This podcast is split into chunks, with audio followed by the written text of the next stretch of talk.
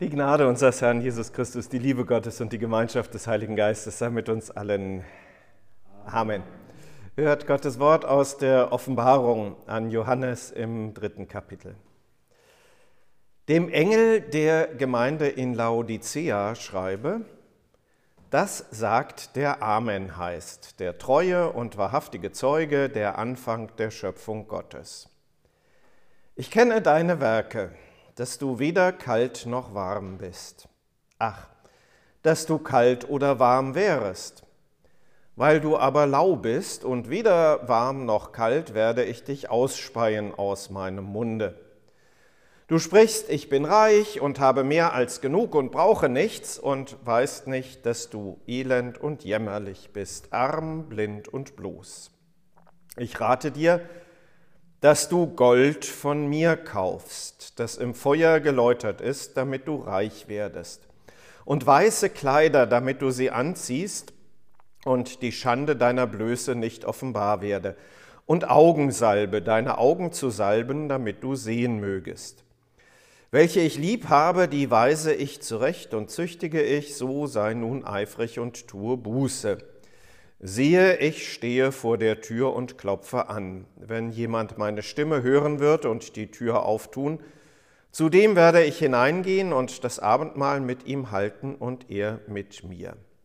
Wer überwindet, dem will ich geben, mit mir auf meinem Thron zu sitzen, wie auch ich überwunden habe und mich gesetzt habe mit meinem Vater auf seinen Thron. Wer Ohren hat, der höre, was der Geist den Gemeinden sagt. Herr Gott, himmlischer Vater, schenke du uns deines Heiligen Geistes Kraft im Hören auf dein Wort durch Christus unseren Herrn. Amen.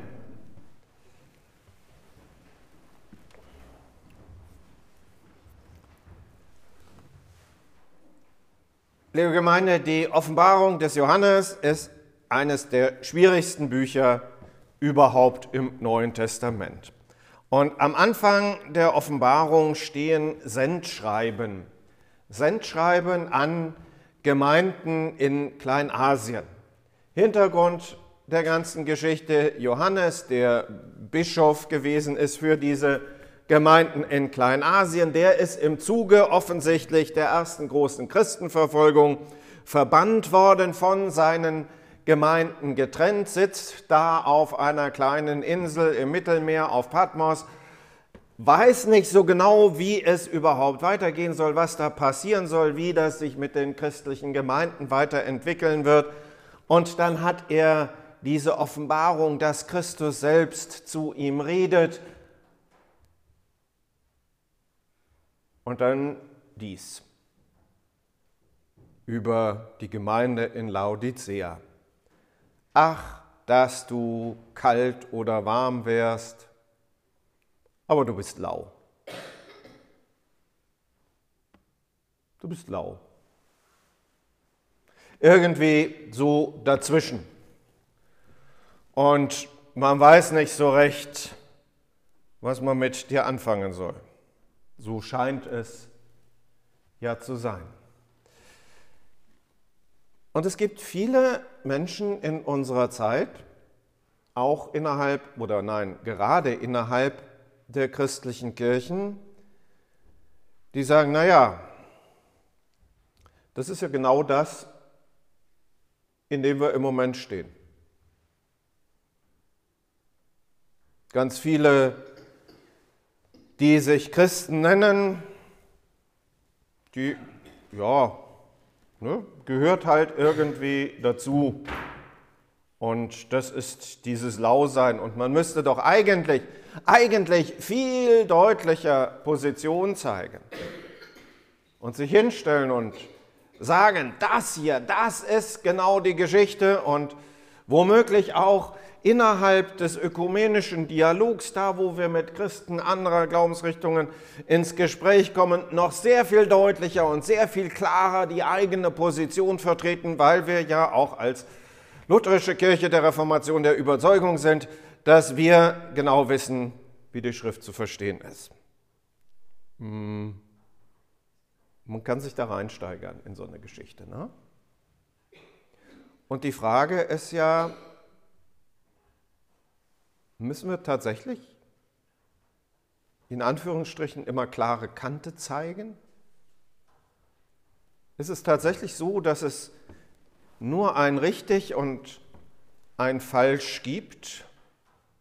Und dann höre ich Begriffe wie Schöpfungsordnung, die einzuhalten sei, oder Begriffe von der gefallenen Welt, in der wir leben und der bösen Welt um uns herum, von einer postchristlichen Gesellschaft, also einer Gesellschaft, in der das Christentum bei weitem nicht mehr die Rolle spielt, die es einmal gespielt hat.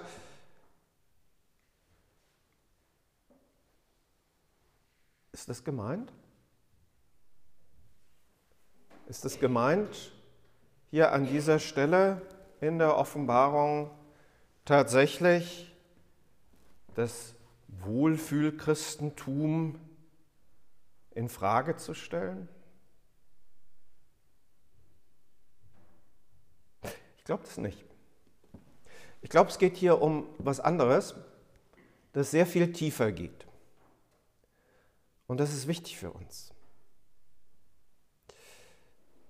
Man kommt auf den Inhalt von dem, was da eigentlich gemeint ist, doch nur darüber, dass man mal guckt, was ist denn eigentlich das Ziel? Was sagt Christus, der hier an dieser Stelle spricht? Was sagt er denn dieser Gemeinde? Der sagt ihr, Du sagst selber, ich bin reich und habe mehr als genug und brauche nichts und weißt nicht, dass du elend und jämmerlich bist, arm, blind und bloß. Das ist die Situationsbeschreibung. Heißt doch, du merkst gar nicht, was du wirklich brauchst. Und was du wirklich brauchst, das ist das, was ich dir zu bieten habe und was ich dir zu geben habe. Nicht, wo du selber meinst, du bist jetzt stark und mächtig und kräftig und kannst Position beziehen, sondern da, wo du von mir das bekommst, was für dich nötig ist. Wahrscheinlich ist es so, um nochmal auf Laodicea zurückzukommen, wahrscheinlich ist es so, dass mit dem heiß und kalt gemeint ist, es gibt äh, verschiedene Wasserquellen da in der Umgebung. Also, die hatten äh, nicht weit von Laodicea weg, gab es heiße Quellen, denen äh, eine immense Heilkraft zugeschrieben worden ist. Und in der Umgebung von Laodicea gab es frisches Quellwasser, das entsprechend kühl und kalt gewesen ist. Das sind die beiden Dinge, die wirklich gut sind. Wenn man nun das Wasser von den heißen Quellen versucht hat, in die Stadt zu transportieren, dann ist das zwischenzeitlich lau geworden. Ne? Denn war das nicht mehr heiß. Das hat auf dem Weg unterwegs einfach Temperatur verloren. Und dieses Bild, das, was die da in Laodicea vor Augen haben, das lauwarme, das nützt nicht mehr so viel wie das heiße.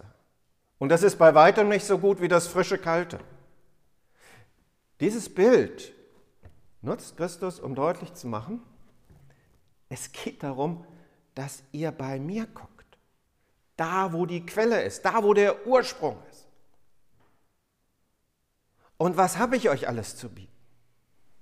Geläutertes Gold, also wirklich was Reines, was ganz Sauberes, was ganz Klares, was ganz Wertvolles. Einen großen Schatz von Gott her. Etwas, was immens reich macht, was wertvoll ist, nachhaltig und vor allen Dingen eben auch wertbeständig.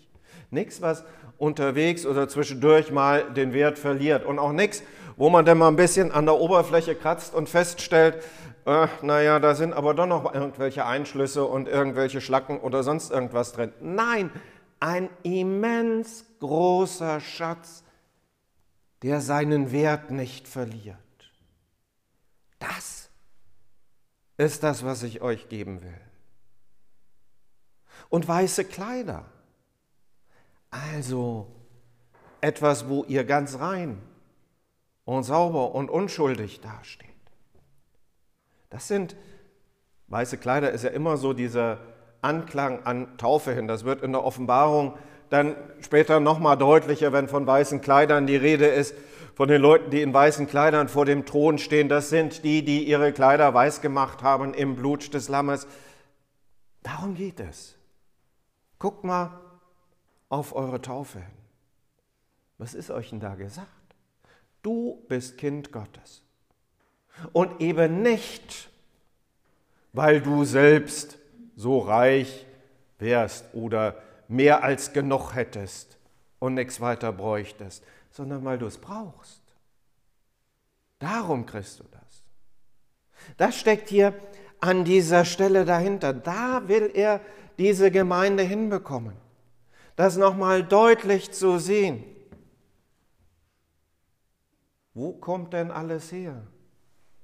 Dass wir Hoffnung, dass wir Zuversicht, dass wir Perspektive haben, das kommt von Gott. Das ist Geschenk. Dass wir uns seine Kinder nennen dürfen, das kommt von Gott. Das ist Geschenk. Ist uns geschenkt. Das ist das, was Christsein tatsächlich dann eben ausmacht. Und das geht noch einen Schritt weiter. Dann kommt das mit dieser Augensalbe. Ich rate dir, dass du auch Augensalbe von mir kaufst, damit du ordentlich sehen kannst. Ne?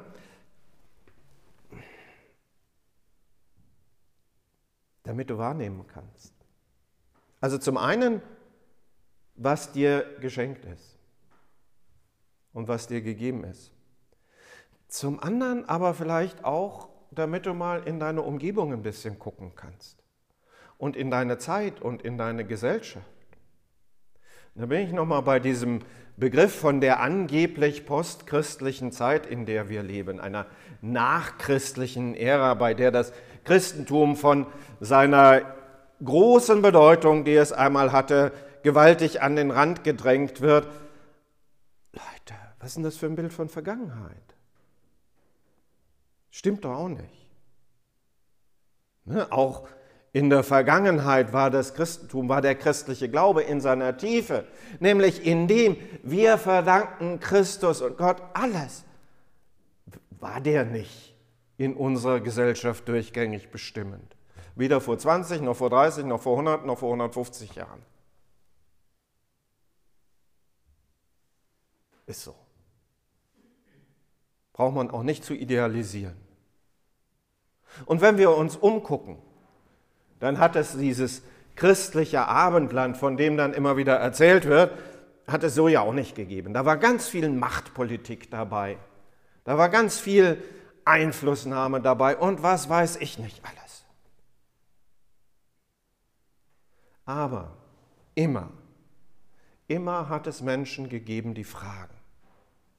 Immer hat es Menschen gegeben, die suchen. Immer hat es Menschen gegeben, die Wegweisung brauchen. Immer hat es Menschen gegeben, die in Leid und Not und Traurigkeit drin sind und die das Evangelium brauchen. Nämlich diese Zusage, Christus spricht, siehe, ich stehe vor der Tür. Ich will zu dir. Ich klopfe da an. Ich will zu dir und dir das alles schenken. Dir das alles geben. Das ist Advent. Christus erwarten, ihn da dann tatsächlich auch wahrnehmen und um uns herum wahrzunehmen, wo Leute das denn durchaus auch brauchen. Buße tun, so steht es hier ja, Buße, Buße tun, das ist Umkehr. Das ist aber noch viel mehr, das ist so die eigenen Gedanken einfach umdrehen lassen. auf den hin, von dem wir alles erwarten können. Und das Ziel, auf das es zugeht, das ist doch großartig. Wer überwindet, dem will ich geben, mit mir auf meinem Thron zu sitzen, wie auch ich überwunden habe und mich gesetzt habe mit meinem Vater auf seinen Thron. Auch das ist Geschenk. Reines Geschenk, das uns verheißen und angekündigt ist. Und darauf geht es für uns zu und das brauchen wir. In dieser Welt und auch für diese Welt. Und der Friede Gottes, der höher ist als alle Vernunft, bewahre unsere Herzen und Sinne in Christus Jesus. Amen.